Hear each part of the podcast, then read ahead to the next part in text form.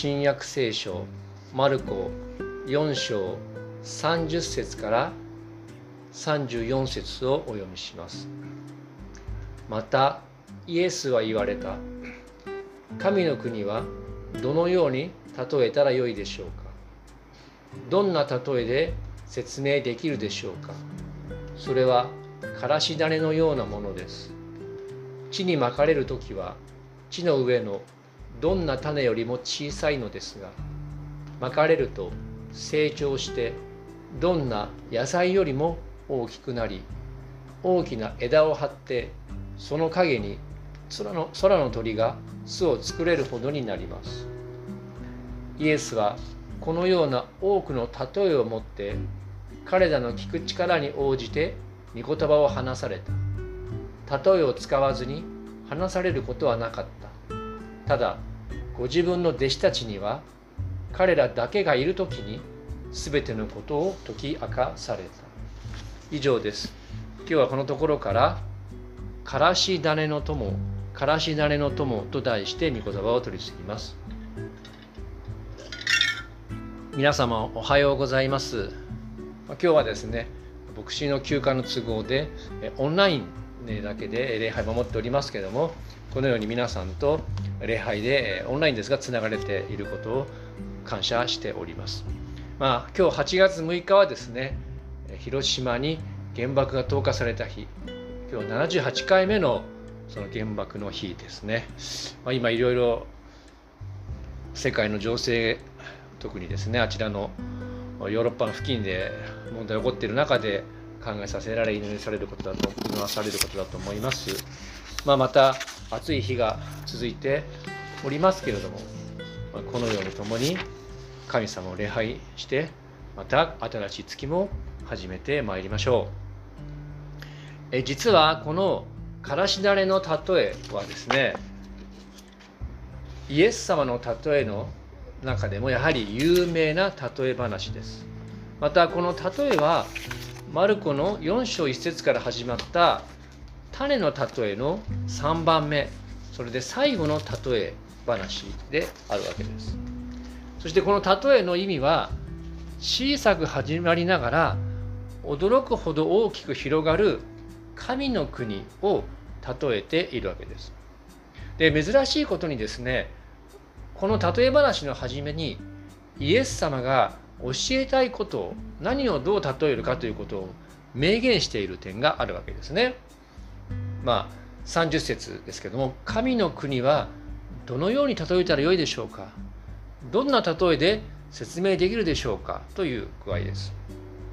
で実はここはですね今日の箇所は2つに分かれておりましてその次の33節から34節は4章全体のまとめです。そこでイエス様が例えを使ってどんなあことをまあ教えたか、まあ、イエス様が例えで教えてますよという、まあ、英語で言うサマリー要約ですね。そしてそこで特にですねイエス様が弟子たちを特別扱いした。そのことが伝えられています。そのようなわけで前半のからし種のところから2つの点をそしてこのイエス様と弟子との関係から1つの点合計3つの点を共に学んでいきましょう。まず最初からし種の例えの背景。最小のものが最大になるという教えです。ちょっと読める方ですね。え、3132節を読んでみましょうか。3はい。それはからし種のようなものです。地にまかれる時は地の上のどんな種よりも小さいのですがまかれると成長してどんな野菜よりも大きくなります。大きな枝を張ってその陰に空の鳥が巣を作れるほどになります。3132節がこうありますね。でこのイエス様の時代ですがこのからし種というのはですね最も小さい種として知られていました。で実は日本で消し粒という言葉がありますがこれもですねからし種のことを言うんです。でその日本でいう消し粒のからし種はこのからし菜という菜ですね。の種。この図にあるような本当に小さな種です。で実はイエス様の例ええー、この当時のイスラエルのからしは黒からしではないかと言われていて、まあ、ほぼあの変わらないんですね。この日本のいわゆる消し粒と。で、えー、どちらもアブラナアブラナ科ですね。菜の花のアブラナ科の植物なんです。イエス様の例えの黒からしもいわゆる日本でいう消し粒の、えー、からしもですね。でこのですねからし種のからしはねアクタという字ですね芥川龍之介のアクタの粒で消し粒からしアクタという字でからしと読みますでこのからしな菜の花みたい。この菜っぱから分かりますけれどもね。こういうものです。で実はいわゆる消しというとですね。いわゆるアヘンを連想するかもしれません。で同じ漢字です。あのアクタという字に子供の子で消し。でもそれはですね同じ消しでも漢字も同じでも消し科という部類に属します。でからし種は油中に属するものです。で漢字も同じで読み方も同じですけれども日本語では全く別の植物だということを覚えてください、まあ、いわゆる雑学です。でこのからし種はですねからし菜の葉っぱからこの緑の葉っぱから分かりますようにからし種は成長しても実は大木になるのではないんですね。一年草なんです。で日本語の聖書でもどんな野菜よりも大きくなっていますとわざわざこう訳しています。英語でハーブとも言うんですね。シュラブとかハーブ。で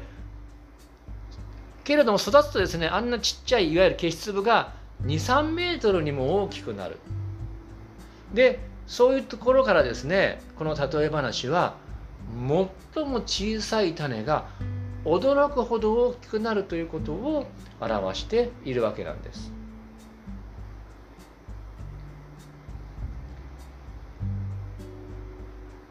で実はですね先週見た最後に引用した旧約聖書のエゼキエル書17章の22節から24節の言葉が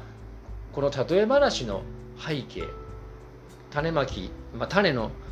例えの背景このからし種の背景にもあってここではですねこのエゼキエル書では神様がからしではなくて杉の木ですね。イスラエルの神の民の繁栄になぞらえているんですね。おそらく補修で滅んだけれども杉の木のように大きくなるよということを予兆してこのエゼキエル書が書かれました。でそこで23節だけ引用するとこう書いてありますね。読める方はこう読んでみましょうか。私がから3はい私がそれをイスラエルの高い山に植えるとそれは枝を伸ばし実を結び見事な杉の木となる。その下にはあらゆる種類の鳥が宿りその枝の影に住む。エゼキエル17の23お気づきのようにこの植えられた木神様が植えた木が大きくなるっていう点。そしてあらゆる種類の鳥が宿って影に、えー、住むという言葉もこのからし種の例えと関連性があるのが分かり分かりますよね。しかし繰り返しますがこのからし種の例えでイエス様もですね教えていることは最も小さな種であるイスラエルではなくて神様の御国が驚くほど拡大するんだと教えているんですここがこの例えの肝であるポイントであることを覚えておいてください最も小さいと見えるつまらないと見える神の国、まあ、神の国はいろんな意味があるってこれまで説明しましたから皆さんそれから理解してください。その神の国が驚くほど拡大するその点をですね私たちに当てはめて、えー、学んでいきましょう。2つの点を見ていきますけどもまず2番、えー、2, 2つの点といいますかね。からし種としてのイエス様と私たちという2つの点です2番目は。からし種としてのイエス様と私たち。弱く取るに足りないものとしてという意味のからし種で当時の弟子たちもそして私たちにも共通の悩みがあります。それはですね誠の神様救い主イエス様を信じて従っていてもなぜ苦しまねばならないのか。それに反してイエス様の道に従わない悪人がなぜ栄えるのか。これをイエス様の当時の弟子たちもあるいは私たちにも悩みとなるわけです。そのような悩みを持つ人にこのからしなりの例えはイエス様の時代もその後福音書を読む人々も励ましをこうこれらの例えから受けてきたわけですね。である学者がですねここで大事なことを述べています。それはそれ私たちが知るべきことであって実はイエス様こそこのような問いかけをしてもおかしくないそういう経験をたくさんされたんですねこの地上の生涯で。である学者はこの例え話をイエス様自身になぞらえてこう解説しています。これですね最もです。最も小さなからし種はイエスの見姿によって明かされた神の国に関わる。イエスの存在は謎めき多くの人には真の姿、誠の姿が理解されない。まあ、故に当時の人々の目にイエスは弱く無意味なものとして映ったことであろう。この当時の人にとってイエスが謎めきでいるがゆえに、まあ、メシアの秘密とも言われてますが多くの人にとってイエス様は弱く無意味なものとして映ったということなんですね。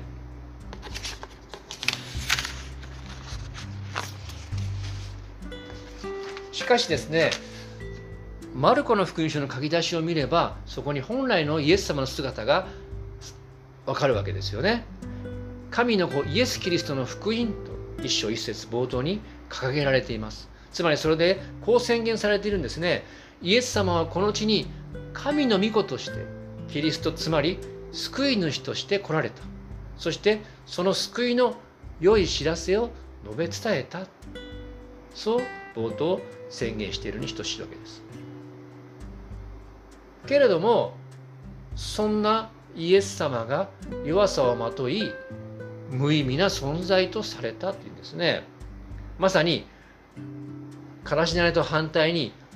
最も偉大な方が最も偉大な方がですねこの地にまかれた当初は最も小さなからし種であったということなんですね。その証拠にこれまで見てきましたように当時の神の民の総本山ともいえるエルサレムから来たパリサイ人や立法学者からは、まあ、イエス様は異端のレッテルを貼られ悪霊に疲れている悪霊の頭であるとさえも言われたわけです。そして、まあ、この後出てきますが最後にはそれらの圧力によって十字架神に呪われた者としての印の十字架につけられてしまうわけです。しかしどうでしょうね。今やイエス様の教えは世界に広まっています。キリスト教会はもちろん教会以外にですねイエス様をもとにした病院や学校が世界中に建てられています、まあ、よく引用するこの病院ですね。聖ルカ国際病院築地にありますがここに病院の中のでしょうか。チャペルの十字架がこう見えるわけです。病院の中にもチャペルありますがこの病院の併設の建物に十字架がちゃんと掲げられています。そしてこれはですね立教大学の新座キャンパスの中にある聖パウロ礼拝堂です。あの新座市にもここの立教の鐘が鳴り響きますよね。でここ十字架ありますけど繰り返しますがこの礼拝堂はすごく大きいんですね。中にいつでも入れますから見に行ってください機会があれば。その大きさはノアの箱舟と同じ大きさを再現していると言われています、まあ、何が言いたいかこのように最も小さいからし種としてまかれて当時取るに足りないとされたイエス様それが今や世界中に教会はもちろん福祉医療そして教育など多岐にわたって良い影響を与えている。まさにからし種の木の下に鳥が巣を作って安らぎを得て命をつなぐように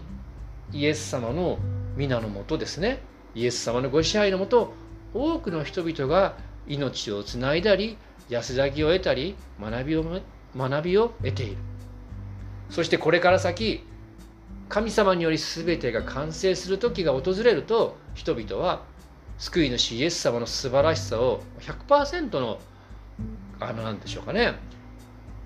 あの明るさで素晴らしさで見てイエス様の偉大さに驚くわけです。一方ですねこのイエス様のことを今最もからしあのちっちゃなからし台に例えたイエス様ですけども私たちについて一方ですね私たちの善行が実を結んでいるように見えない時があります、まあ、あるいは教会の働きもなかなか拡大しない。まさに自分の善行も教会の働きも小さな種のように思えるでしょう。しかしやがて必ず大きくなる日が来る。それは私たちが期待するよりもずっと先かもしれません。成長したからし種が多くの鳥を宿すように私たちのした良い働きによって多くの人が行こう時が来るわけです。私たちの教会を通してなされた働きによって多くの人々が安らぐ時がやがて訪れる。そのことを信じていきましょう。最後。まあ、イエス様とプライベートな関係を結ぶという点ですね。この例え話のまとめの点から見ていきます。御言葉を読みます。4章33から34イエスはこのように多くの例えを持って彼らの聞く力に応じて御言葉を話された。ただから読んでみましょうか。3はい。ただご自分の弟子たちには彼らだけがいる時に全てのことを解き明かされた。4章33節34節。実はですねここはあえて言えば例えのマイナス効果あえて言えば例えのマイナスの効果。つまりですね教えたいことが例えによって隠れてしまうという効果が背景にあります。実は例え話はですね日常の誰でも知っている話をこの使うことによって人々の関心を引きつけたり、まあ、古い教えを新鮮にこの蘇らせるっていう効果があるんです。しかし